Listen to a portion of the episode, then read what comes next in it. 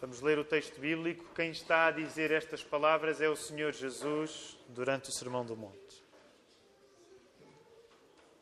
Diz assim a palavra: Não penseis que vim revogar a lei aos profetas. Não vim para revogar, vim para cumprir. Porque em verdade vos digo, até que o céu e a terra passem, nem um i ou um til jamais passará da lei até que tudo se cumpra.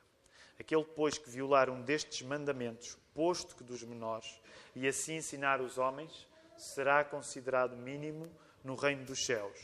Aquele, porém, que os observar e ensinar, esse será considerado grande no reino dos céus.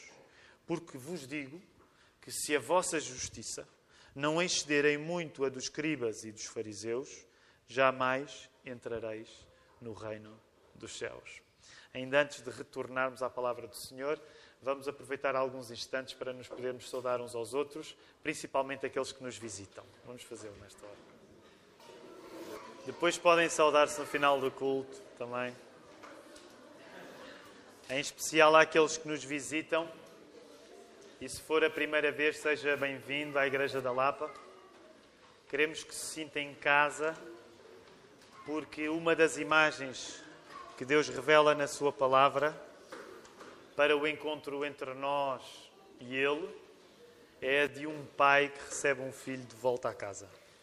Então, se está connosco, nós gostaríamos que se sentisse em casa, não porque esta igreja é grande coisa, mas porque Deus é muito bom. Amém?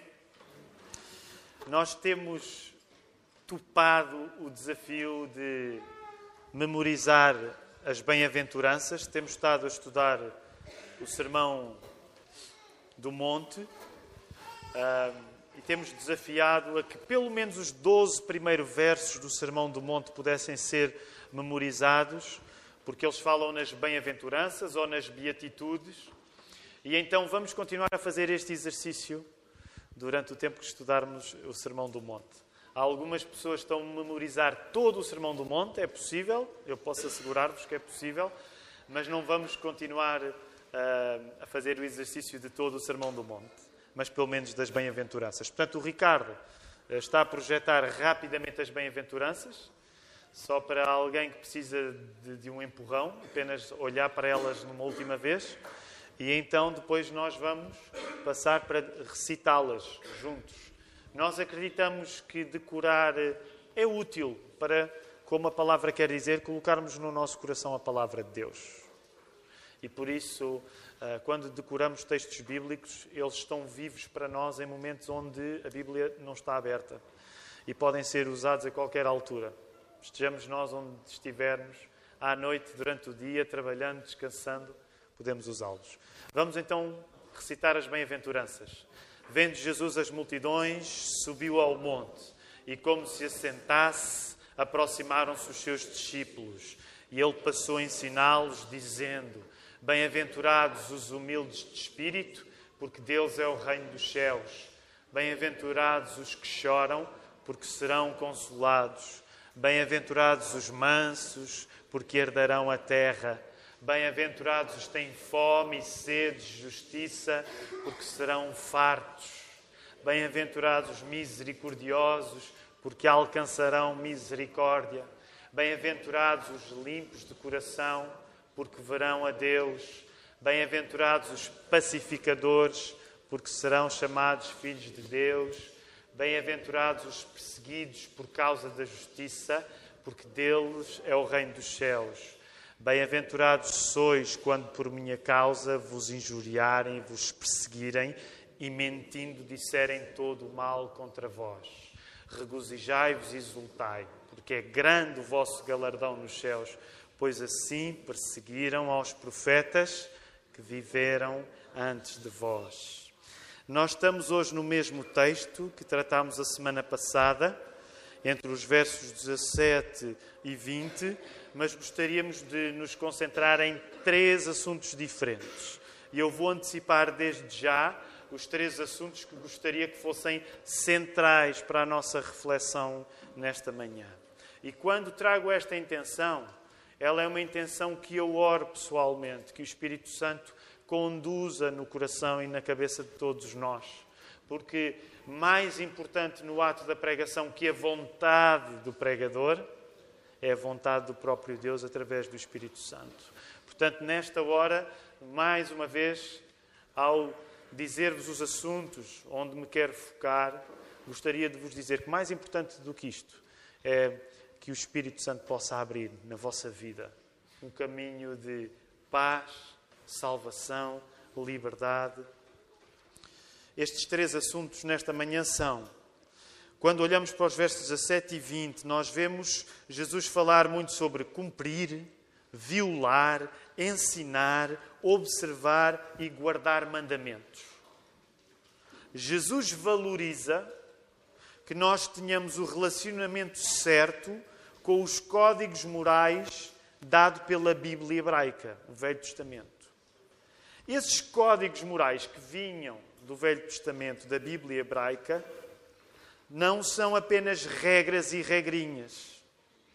São uma aliança entre o Criador do universo e um povo que este Criador do universo escolheu para com ele desenvolver uma relação privilegiada. E esse povo era os judeus. Como vimos na semana passada, Jesus, ao pregar o seu sermão do monte, ou ao apresentar, se quisermos, o seu projeto eleitoral, o seu programa eleitoral, Jesus coloca essa valorização da lei no Velho Testamento no ponto de a valorização da lei integrar o modo como nós participamos no reino dos céus. É por isso útil para nós hoje nós explorarmos um pouco qual a relação entre as leis específicas dentro da lei geral do Velho Testamento. Até porque o texto, como Jesus mostra, dá a entender que pode haver problemas. Jesus fala que pode haver problemas, não é? Fala no problema que é violar um destes mandamentos, na importância que é observar os mandamentos e ensinar esses mandamentos. Então, como Jesus nos está a falar na possibilidade de haver problemas no modo como nós cumprimos os mandamentos, é importante nós hoje falarmos que tipo de problemas é que pode haver no cumprimento dos mandamentos. E lembrem-se, Jesus juntou o cumprimento do Velho Testamento à participação no seu reino. Falei-vos isto esta semana passada. Muitas vezes cria-se a dicotomia de Velho Testamento e Novo, o Deus do Velho e o Deus do Novo. Jesus está aqui a explicar que isso não existe. Jesus veio para não para revogar, mas para cumprir. A participação no reino de Deus, que é um conceito que hoje nos anima, tem a ver com o respeito com que nós temos à lei do Velho Testamento. Então interessa perguntar qual é a importância da nossa obediência a regras antigas do Velho Testamento. Há diferenças entre essas regras? Há regras que são mais importantes umas do que as outras? Este é um dos assuntos que vos quero falar nesta manhã. Um segundo assunto é: Jesus valoriza no contexto da lei aquilo que a muitas pessoas pode parecer insignificante. Isto está ilustrado na frase: nem um i ou um til jamais passará da lei até que tudo se cumpra, diz o verso 18. Aquilo que parece irrisório no alfabeto hebraico e já vos vou falar um pouco desta letra, do Iod, que era a letra mais pequena do alfabeto hebraico. Aquilo que parece irrisório no alfabeto, que nós criamos, para adaptar para o português, criamos um I ou um til. Não é? Sabem o que é que é um til? O que é que é um til? Um I é fácil, é uma letra, não é? Mas o que que é um til? Não é? é um acento, é um acento, não é? Ah, às vezes nós dizemos é ondinha, não é? É ondinha que se põe em cima do A ou do O e é só do A e do O, certo? É. Agora, de repente, essa parte eu não estudei para o sermão. Aquilo que parece irrisório no alfabeto serve para dizer que a fé, a fé cristã, é uma cultura que confia totalmente no poder da palavra. Sendo este um assunto tão repetido nesta igreja, hoje vamos visitá-lo uma vez mais. E em terceiro lugar, e como falámos na semana passada, Jesus declara que o seu reino e o reino de Jesus é o grande assunto do Sermão do Monte, o seu reino constrói-se como, como cumprimento do passado e não como rejeição do passado. Na semana passada falávamos que um cristão valoriza o passado, porque Jesus valorizava o passado. Se tu queres integrar o reino de Jesus, que é a melhor coisa que tu podes integrar, tu tens de valorizar o passado como Jesus valorizou. Logo, devemos entender como a figura de Jesus sai ressaltada neste processo de haver uma história global que, começando no passado, se vai cumprir no futuro.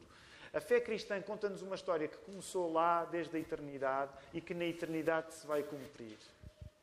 E o facto da fé cristã valorizar isto significa que Jesus é o ponto alto desta história. Portanto, este é um assunto que eu também quero partilhar com, contigo. Quando tu valorizas o passado, tu vais entender como Jesus é a, é pessoa mais importante. E nós somos uma igreja 100% acerca de Jesus. Concordam comigo? Amém? O nosso centro é sempre Jesus Cristo, porque Jesus Cristo é o centro do Evangelho. Vamos então ao primeiro assunto, rapidamente. Hoje temos ceia do Senhor, queremos tomar também. Uh, o assunto dos mandamentos e do relacionamento entre eles. Muito bem, há um clichê, às vezes, no meio evangélico, que diz que para Deus todos os pecados são para Deus todos os pecados são iguais. Esse clichê alimenta-se de, vários, de várias leituras apressadas de vários textos, e um dos textos do qual se alimenta pode até ser este mesmo que nós acabamos de ler. Outro texto do qual este clichê de que todos os pecados são iguais para Deus se alimenta é, é a leitura apressada de Tiago 2,10. Não precisam de abrir, mas o apóstolo Tiago diz na sua carta: Pois qualquer que guarda toda a lei, mas tropeça em um só ponto, se torna culpado de todos. Em que ficamos então? Para Deus todos os pecados são iguais? Agora não precisam de responder, pensem em voz baixa. Para Deus todos os pecados são iguais? Eu acho que posso dizer-vos com, com, segurança, e porque a Bíblia está aberta e porque não estou a dar a minha opinião apenas, que não. Para Deus, os pecados não são todos iguais. Uh, e para que nós possamos ter a noção que todos os pecados não são todos iguais, iguais para Deus, eu vou falar imediatamente duas referências, duas um pouco óbvias, que explica que não, para Deus os pecados não são todos iguais, há diferença entre pecados. Em primeiro lugar, alguns podem se lembrar imediatamente que há um pecado que Jesus fala na sua vida que diz que é tão diferente dos outros que para ele não há perdão. Recordam-se? O pecado contra o Espírito Santo. Por exemplo, ele está lá em Marcos 3, 29 e 30. Eu não vou agora pregar sobre o pecado sobre o Espírito Santo. Mas só pelo facto de nós nos podemos lembrar que há um pecado que é imperdoável, nós não podemos dizer que todos os pecados são iguais. Porque há um pecado que é imperdoável. Portanto, todos os pecados, não, não são iguais. O pecado contra o Espírito Santo, que não é o tema da minha pregação hoje, é imperdoável. Em segundo lugar, nós também nos podemos lembrar, por exemplo, do peso que o apóstolo Paulo, na primeira carta aos Coríntios, conferiu aos pecados de impureza sexual. Em que, sendo estes pecados cometidos no corpo, são cometidos contra o próprio corpo. Isto porque o corpo, como o apóstolo Paulo explica lá em 1 Coríntios 6,19, não precisam de abrir, mas como o apóstolo Paulo fala numa igreja que cometia muitos pecados de impureza sexual, ele diz que a gravidade destes pecados é tal porque, sendo feitos no corpo, eles são contra o nosso próprio corpo e isso é grave porquê? Porque o corpo é o templo do Espírito Santo. Ou seja, sem entrar em detalhe neste texto, para Paulo os pecados sexuais têm uma gravidade maior porque no nosso interior os pecados sexuais desalojam o lugar que pertence a quem? Ao Espírito Santo. A lógica paulina é que os pecados sexuais são especialmente eficazes a impedirem-nos de adorar Deus, presente em nós no Espírito Santo. E são especialmente eficazes como os outros pecados não são. Daí Paulo usar palavras especialmente duras naquele contexto. Eu vou dizer-vos aquilo que Paulo diz, quando ele fala na gravidade dos pecados sexuais. Sabem o que é que ele diz? Não sabeis que os vossos cor corpos são membros de Cristo? E eu, porventura, eu, Paulo, tomaria os membros de Cristo e os faria membros de meretriz? Absolutamente não. Esta é uma imagem muito agreste, mas que explica a natureza de um pecado sexual. Uma vez que a nossa fé não é uma fé de espírito apenas, uma vez que o cristianismo não é uma fé de espírito apenas, é uma fé de corpo, o pecado sexual peca contra o nosso corpo e, ao pecar contra o nosso corpo, peca contra a nossa alma de uma maneira tal que nós colocamos em comunhão coisas que comunhão não podem ter. Por isso é que Paulo usa uma imagem tão desagradável de dizer: Eu ia colocar no mesmo corpo Jesus e uma prostituta. É isto que Paulo está a dizer. Uma palavra difícil de ler na Bíblia. Mas ela está lá para alertar uma igreja que tinha um, um triste cadastro de pecados sexuais, a dizer o pecado sexual é mais grave, de facto. Agora, eu sei que está na moda dizer que os pecados são todos iguais, mas de facto, se nós formos ler a Bíblia, nós vamos perceber que eles não são. Mas também quero dar uma palavra de esperança, porque muitos de nós já cometeram pecados sexuais. E a palavra de esperança que eu vos quero dar é que o mesmo apóstolo Paulo que diz àquela igreja que tinha um cadastro triste de pecados de impureza sexual, de adultério, sabem como é que ele chama aquela gente? Sabem como é que ele chama? Chama-os de adúlteros, de pornógrafos, de uh, imundos. Sabem como é que ele os chama? Logo no início da sua carta? Santos.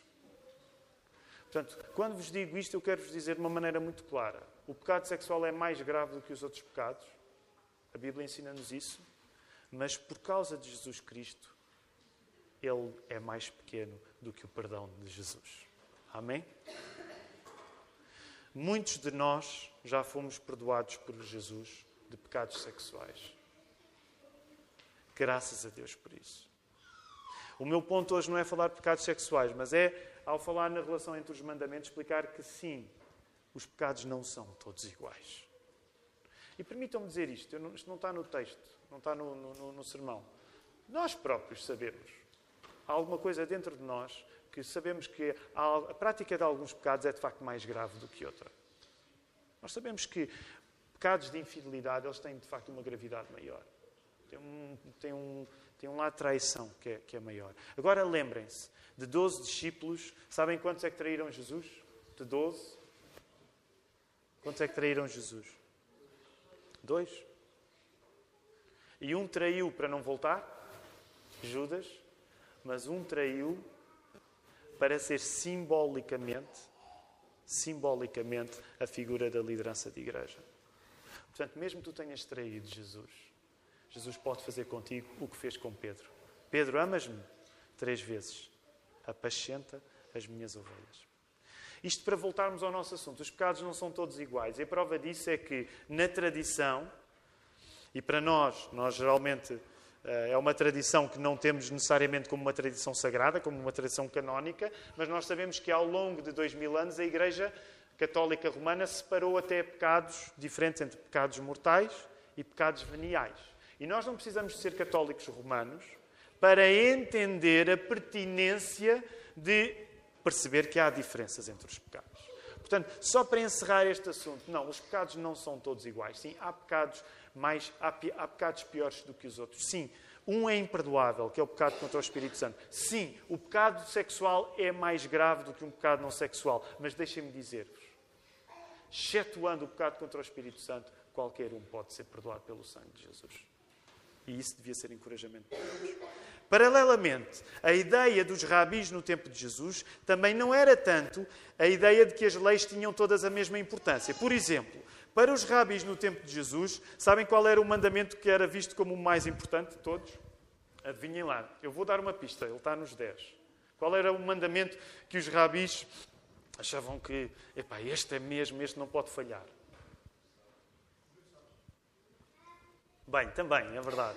Todos eles eram importantes, mas segundo as fontes que eu citei, um dos mandamentos mais importantes era o mandamento de honrar o pai e a mãe. Porquê? Porque a honra ao pai e à mãe era a honra a nós próprios, porque aquela cultura não era individualista como a nossa. Nós, em grande parte, vivemos numa cultura em que eu sou aquilo que quero ser de diferente do meu pai e da minha mãe, não é?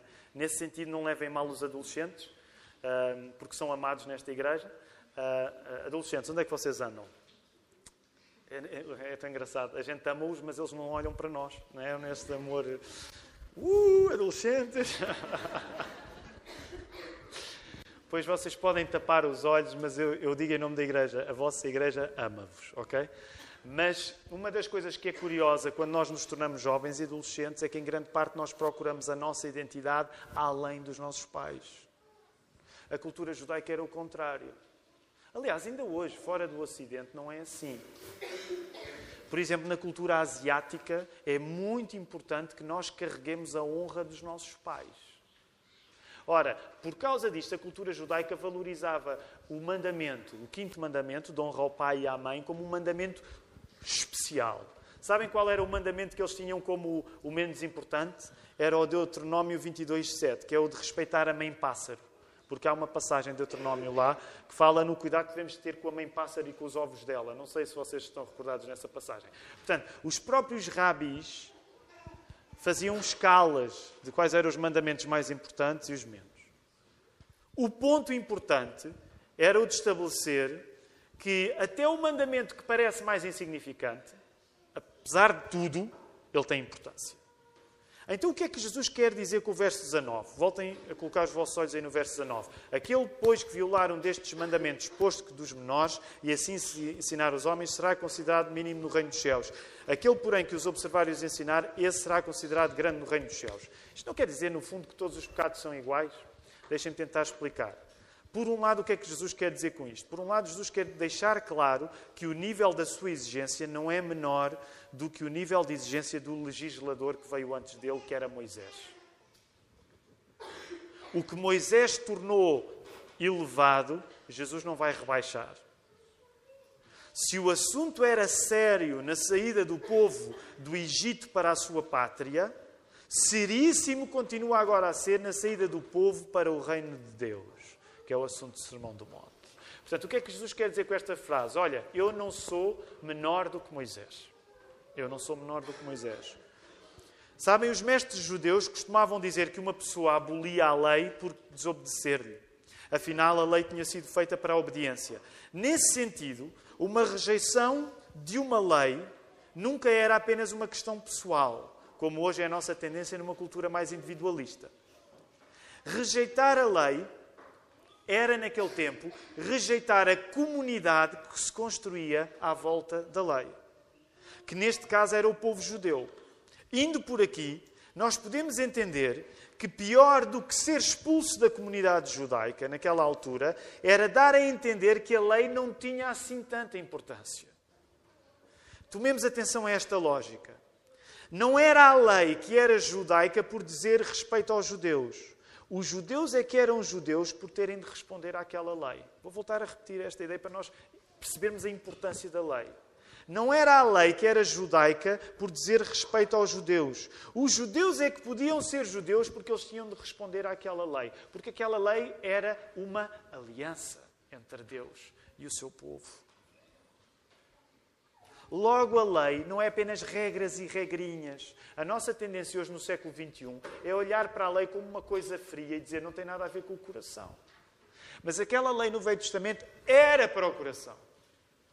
Por isso é que Jesus, como falámos na semana passada, ele vai fazer um contraste não da lei do Velho Testamento com a lei dele, que é a secção que nós vamos entrar mais tarde, mas ele vai fazer um contraste entre a interpretação mais popular da lei, protagonizada pelos fariseus e pelos escribas, e o verdadeiro significado da lei.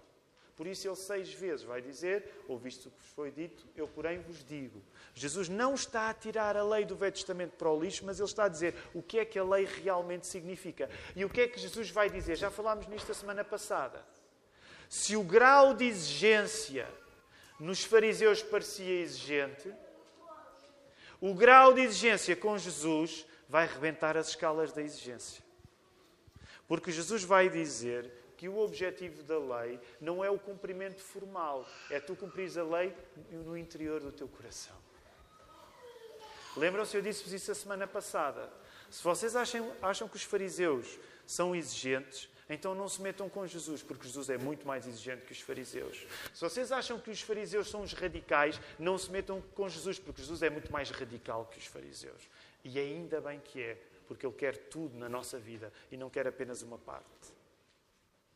É neste sentido que a importância da lei é de tal modo que ela cria uma comunidade e fugir da lei é fugir da comunidade.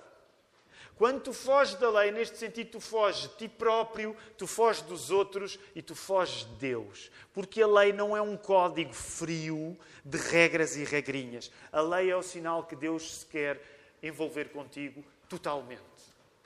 Portanto, se tu te afastas da lei, tu estás-te a afastar de Deus, estás-te a afastar de ti próprio, estás-te a afastar da relação certa com os outros. É neste sentido que Jesus nunca se poderia colocar contra a lei. A aliança é o que fez com que Jesus viesse até aos judeus. Se nós quisermos simplificar um pouco ainda mais, nós podemos dizer que Jesus não veio para dizer que a lei era desnecessária, mas foi a lei que tornou necessária a vinda de Jesus. Já pensaram nisso? Jesus não veio dizer: é pá, pessoal, aqui os nossos antepassados andavam um bocado a levar isto a sério demais. Pois eu vos digo: não levem isto tanto a sério. Okay? Relaxem. Descontraiam. Estes fariseus são um bocado obcecados. Vamos levar isto com paz de espírito, com tranquilidade. Não. Jesus não veio para dizer que a lei era desnecessária. Foi a lei, foi a aliança que tornou necessário que Jesus viesse. É preciso nós colarmos sempre no nosso coração e na nossa cabeça a palavra aliança, a palavra lei. Quando tu pensares em lei, junta a palavra aliança. Aliança. Para aqueles que são casados, é isto, não é? é? Aliás, não é isto. Isto é apenas um pequeno símbolo daquilo que nós temos com os nossos cônjuges. Portanto, quando tu pensares em lei, se quiseres, pensa em casamento. E espero que isso não seja mau. Espero que seja animador. Quando tu pensares em lei, pensa em casamento. Eu estou casado com alguém.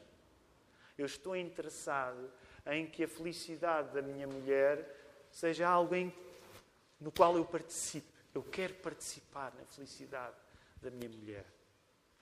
O judeu, ao cumprir a lei, ao cumprir a aliança, participa, podemos dizer assim, na felicidade do próprio Senhor. Era esta a ideia. Jesus não se coloca contra a lei, Jesus coloca-se contra a interpretação abusiva da lei, protagonizada pelos fariseus e pelos escribas, que enfatizavam mais as regras do que a mudança de caráter em causa quando a lei era eficaz. Também é por causa deste uso insuficiente da lei, que perde de vista que Jesus é o cumprimento dela, que Paulo vai ter palavras tão duras contra a lei.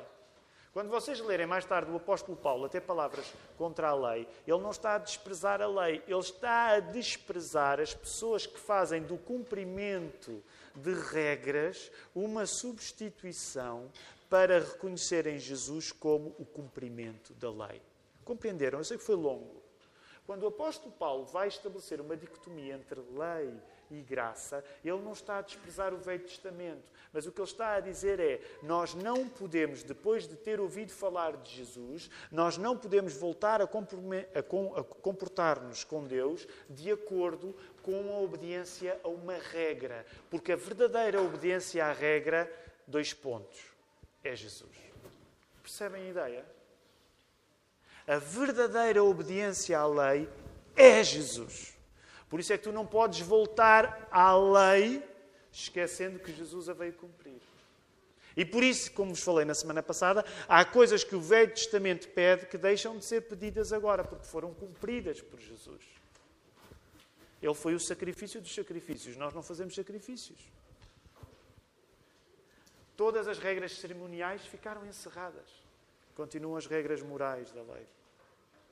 A lei ou a aliança é a garantia de que há uma história de amor entre Deus e o seu povo e essa história de amor conhece o seu clímax em Jesus, porque Jesus cumpre totalmente. Sobre o segundo ponto, e vou tentar acelerar, temos de tomar a ceia. O de Jesus valorizar coisas que nos podem parecer insignificantes, ilustrado no i ou no til. Vale a pena contar-vos uma história partilhada entre os rabis daquele tempo. Então, os rabis daquele tempo contavam que quando Deus mudou o nome de Sarai para Sara, o Iod, que é a, é a, letra mais pequena do alfabeto hebraico, que dava o Sarai a Sara, ficou muito zangado.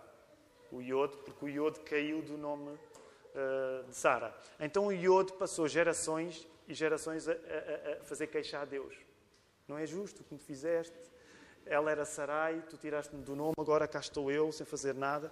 E Deus, tão cansado com o Iod a fazer queixa, resolveu mudar o nome de Oseias, acrescentando um Iod, que se tornou Josué. E caso vocês não se lembrem, de facto, podem ir verificar lá em Números 13, 16. Josué era Oseias. Porquê? Porque no hebraico Oseias é Oshea, e se vocês meterem esta letra pequenina, Yod, que estava ansioso por voltar a entrar em ação, fica Io, bem, agora deixa-me dizer bem, Yehoshua, que curiosamente é o próprio nome de Jesus. Agora, eu acho esta história o máximo. Se calhar vocês não, não acham piada estas histórias literárias. Eu acho o máximo esta história hebraica do, do Iod que ficou zangado porque não lhe davam uso e Deus voltou. Agora, eu quero que vocês percebam a moral desta história. E vocês já ouviram falar no humor judeu, que é especial. O humor judeu é assim. Qual é a moral desta história? É que para, Deus, para, o Deus das Escrituras a mais pequenina letra importa. A mais pequena letra muda o nome de uma pessoa e o nome do, da pessoa naquela cultura era visto como uma parte fundamental da sua personalidade. A mais pequenininha letra muda a vida de uma pessoa. Esta é a ética cristã. O detalhe, a mais pequenina letra do alfabeto, o iod. Numa fé assim, a palavra logocêntrico nunca é um palavrão. E sabem, em alguns círculos intelectuais, o logocêntrico hoje é um palavrão. É aquela pessoa que acredita demais na razão, no logos. Mas na fé cristã, as letras e as palavras valem tudo. As letras e agora a palavra em particular é importante ao ponto de, tendo criado tudo, como nos diz o Gênesis 1, essa palavra que criou tudo em Gênesis 1, se ter tornado ela mesma criatura em Jesus Cristo. A palavra é o mais importante, porque Cristo, sendo a palavra feita pessoa, é o mais importante. O sentido da nossa existência é caminharmos em direção ao dia em que a palavra, em tudo o que tem de físico, sabe o que é que a palavra vai fazer connosco? A palavra vai nos mostrar o seu rosto. Já pensaram nisso? Esse é o ponto fundamental da nossa existência. Um dia a palavra que criou tudo ela vai nos mostrar o rosto, ela vai nos dar um privilégio que nem Moisés teve. Lembram-se quando Moisés quis ver o rosto de Deus? Ele não teve esse privilégio. Nós, que não nos podemos comparar com Moisés, mas Moisés também vai ter esse privilégio quando nós tivermos. Nós vamos poder ver o rosto da palavra criadora, que é o rosto de Jesus Cristo. Sabem a maneira incrível como o Apocalipse descreve isto em Apocalipse 22, 4 a 5. Vocês sabem porque eu já vos disse antes e vocês já leram este texto bíblico. A palavra é tão importante que quando a palavra se mostrar na sua exuberância física, quando Jesus mostrar o seu rosto, o brilho que vai sair do rosto de Jesus é tal que Deus já, já entendeu que na Nova Jerusalém não é preciso haver sol. Porque o rosto de Cristo vai nos iluminar de uma maneira que nós não precisamos de sol. Já, já, já pensaram na, na, na, força física desta figura? Quem é que aqui gosta de sol? Eu gosto tanto de sol. Nós somos um povo que gosta de sol. Nós somos um país de sol. Ficamos ao sol, agora começamos a ir à praia, gostamos de ganhar uma cor. Agora repara, o rosto de Jesus envergonha o sol. Amém. Amém. O rosto de Jesus envergonha o sol. Por isso é que a palavra é importante, porque tu vais ver o rosto da palavra. A palavra fez-se carne. E quando tu vis o rosto de Jesus, acredita, estás no clímax da tua existência. Estás a fazer aquilo para o qual tu foste criado. Isso significa que nós não separamos o valor das palavras do valor das pessoas. Mas, pelo contrário, sabemos que uma pequeníssima mudança numa letra, numa palavra, pode significar a transformação da própria pessoa. Porquê é que no Velho Testamento há mudanças de nomes? Porquê é que no Novo Testamento há mudanças de nomes? Porque quando há mudanças de nomes, quando há mudanças de palavra, há mudanças de personalidade. Jesus fez isso, Pedro passou a ser. Pedro era Pedro, ele era Simão, passou a ser Cefas, passou a ser Pedro. Porque havia uma nova personalidade que ele tinha a ter agora que tinha encontrado Jesus. Sabem que antigamente era comum as pessoas pagãs quando se tornavam cristãs, escolherem um nome cristão. Porquê? Porque isso era visto como a repetição do padrão bíblico. Eu sou uma pessoa nova, eu preciso um nome à altura da pessoa nova que sou agora em Jesus. Eu não vou instituir isto, não é? até porque nós vivemos numa cultura que até já tem os nomes cristãos. Eu sou Tiago, não é? Mas, de certa maneira, tu devias olhar para a tua experiência cristã como tu passaste a ter um nome novo quando te encontraste com Jesus. Porque tu passaste a ter de responder a uma personalidade nova, porque Jesus te deu uma vida nova. No cristianismo, o valor das palavras vem junto com o valor das pessoas e esse valor é o máximo. Repara, a palavra que criou as pessoas, Jesus, no Gênesis 1, João 1, avalia as pessoas como coroas da criação. Vemos isso no Salmo 8.5. Por exemplo, a fé vem pelo quê? Vem pelo ouvir a palavra, como afirma Romanos 10, 17. E a salvação vem pela como é que vem a salvação? Se confessares os vossos pecados, Ele é fiel e justo para vos perdoar os pecados e vos livrar de toda a injustiça. Primeira carta de João 1,9. Como é que vem a salvação? Vem pela confissão. Atenção, agora algum vai dizer, ah, as pessoas mudas não se podem salvar. Não sejam tontos, ok? Vocês percebem o valor da palavra aí. E podem dizer, ah, as pessoas surdas que não ouvem nada, como é que a fé vem pelo ouvido? Vocês percebem?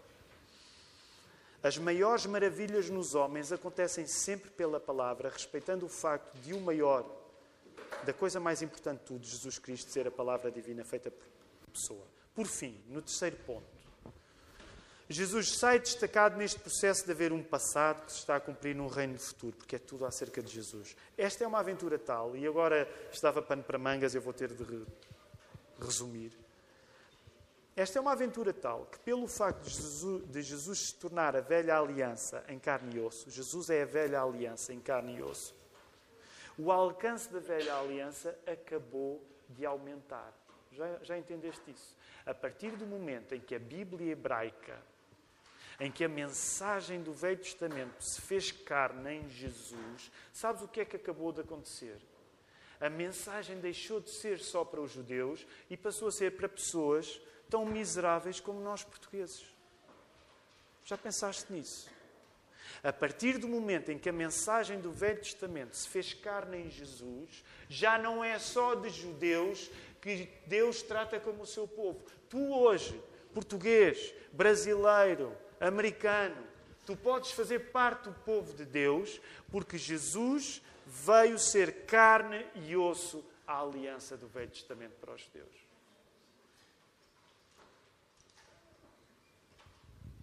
Jesus é o Amém à oração que o Velho Testamento começou. A garantia que tudo o que era necessário acontecer, acontece mesmo. Por isso, permitam-me este desabafo. Nós odiamos quando ouvimos aquela ideia. Ah, Deus teve uma ideia no Velho Testamento, mas depois ele mudou no Novo. Que estupidez! Deus não muda de ideias. Nós é que mudamos.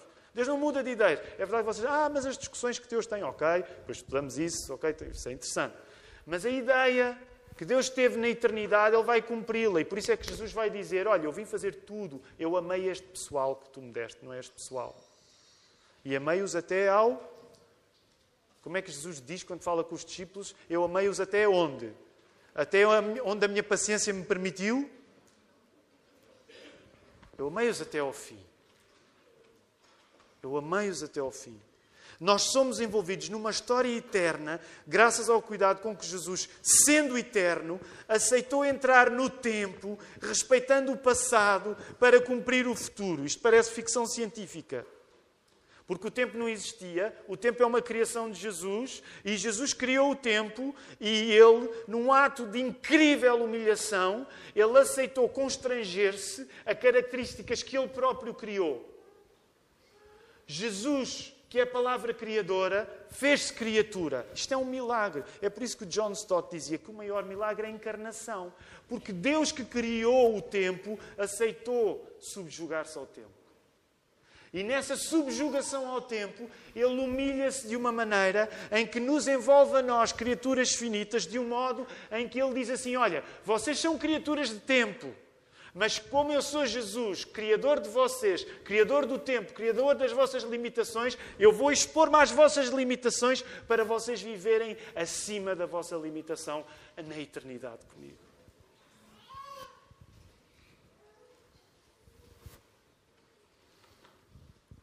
Isto é incrível. Eu não tenho explicação para isto. Eu não sei se vocês têm. Eu não tenho explicação. É incrível. Só o amor de Jesus. Amém? Só o amor de Jesus pode inventar uma história desta. Por fim, daqui sai uma aplicação prática, é aqui que eu vou terminar. Porque Jesus termina com uma. Estava a ir tão bem, né? vistas as coisas assim, mas depois Jesus diz este verso 20: Porque vos digo, se a vossa justiça não exceder em muita dos escribas e dos fariseus, jamais entrareis no reino dos céus. E eu não vou passar à, à, à frente. Temos a ceia para tomar, mas eu quero respeitar este verso. Uma aplicação prática. Jesus reconhece o empenho nas pessoas que falham na compreensão fundamental da sua lei, que neste caso eram os escribas e os fariseus. Ou seja, Jesus olha para as pessoas que não percebem a coisa mais importante, mas ele reconhece-lhes o empenho. Já na semana passada vos falei do erro do legalista, por isso não me vou repetir. Mas repara, Cristo é a salvação do, do legalista e do relativista. E ele manda-nos fazer um trabalho maior do que o legalista e que o relativista. Logo, isso significa que tu, na tua vida, tens de estar atento ao melhor que é feito por aqueles que se comportam bem para ganhar o céu. Tu podes dizer, eles estão errados. Olha, este é um legalista. Está enganado. Ele julga que vai para o céu por se portar bem. Está enganado. Está enganado ou não está? O que é que vocês acham? Ele está enganado ou não está? A pessoa que se comporta bem para ganhar o céu está enganada ou não está? Está. Mas o que é que Jesus diz? Jesus reconhece o empenho dela ao ponto de dizer assim: Ora, tu que sabes que não precisas de ganhar o céu pelo teu comportamento, o que é que tu tens de ser em relação a esse? Tens de ser melhor do que ele. Tens de ser melhor do que ele. Tens de ser melhor do que o legalista. E sabem qual é o segredo? O segredo está na palavra justiça. Quero só, o tempo já vai longo, mas quero só que vocês imaginem uma coisa. Mateus escreve este Evangelho, ele não terá sido o primeiro a escrever o Evangelho, Marcos terá sido o primeiro, mas imaginem, a partir do momento em que este Evangelho se torna público e começa a passar, a circular por cristãos, imaginem a partir do momento em que os fariseus ouvem falar neste verso. Se vocês fossem fariseus, qual era a vossa atitude em relação aos cristãos depois de terem lido este verso? O que é que vocês iam achar dos cristãos? Já pensaram nisso? A partir do momento em que o Evangelho de Mateus, que registra estas palavras de Jesus, começa a circular, os fariseus começam a olhar hostilmente para os cristãos. Eles dizem, ah, eles, eles julgam que são melhores do que nós. Eles julgam que são melhores do que nós. O foco está na palavra justiça, e com isto quero terminar. Não vamos aprofundar agora o assunto, mas diria apenas que a nossa justiça enquanto cristãos tem de ser superior à dos outros, porque não é uma justiça fundada em nós mesmos, como era a especialidade dos escribas e dos fariseus, mas é uma justiça fundada no próprio Jesus Cristo. Nós podemos, sim, ser mais justos do que os legalistas, sim. Porquê? Porque fazemos mais do que eles? Não necessariamente. Frequentemente, os legalistas fazem mais do que nós. Mas nós podemos ser mais justos que os escribas e os fariseus, que os legalistas, porque aquilo que fazemos, sendo mais ou menos, é fundado na justiça de Jesus aplicada a nós através do perdão que ele nos deu. Como é que tu podes ser moralmente superior ao fariseu? Porque a tua superioridade moral tem o tamanho do perdão dos teus pecados. Percebes o que eu te estou a dizer? A tua superioridade moral tem o tamanho do perdão dos teus pecados. A tua superioridade moral é paradoxalmente o reconhecimento da tua miséria moral diante de Jesus. Por isso é que quanto mais moralmente superiores nós somos, mais humildes ficamos. Nós, de facto, acreditamos naquilo que Jesus está a dizer. Nós acreditamos que os cristãos são chamados a viver de uma maneira mais justa que os fariseus e que sim, que nós seremos, nesse sentido, moralmente superiores. Mas a nossa superioridade moral é feita numa coisa que os fariseus não faziam que é o reconhecimento da nossa insuficiência junto de Jesus. Se tu queres ser moralmente superior, tu tens de confessar junto de Deus que sem Deus tu não és nada. Se tu queres fazer alguma coisa por ti, pelos outros, pelo mundo à tua volta, tu tens de reconhecer aos pés de Jesus: salva-me, porque eu sou um miserável pecador. Essa é a superioridade moral que um cristão pode ter.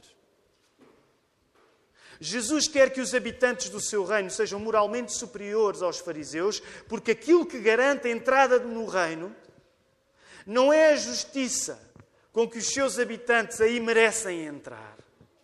Ninguém entra no céu por merecer entrar. Mas é a misericórdia com que o Rei Jesus aceita a nossa entrada. A superioridade moral dos discípulos de Jesus tem um contorno da cruz. Porque é na cruz que houve uma transação entre a nossa culpa foi colocada em Jesus e a justiça dele foi colocada em nós. Sim, cristão, tu és chamado a ser moralmente superior.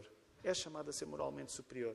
Mas a tua superioridade moral está fundada na tua incapacidade total, que foi perdoada por Jesus.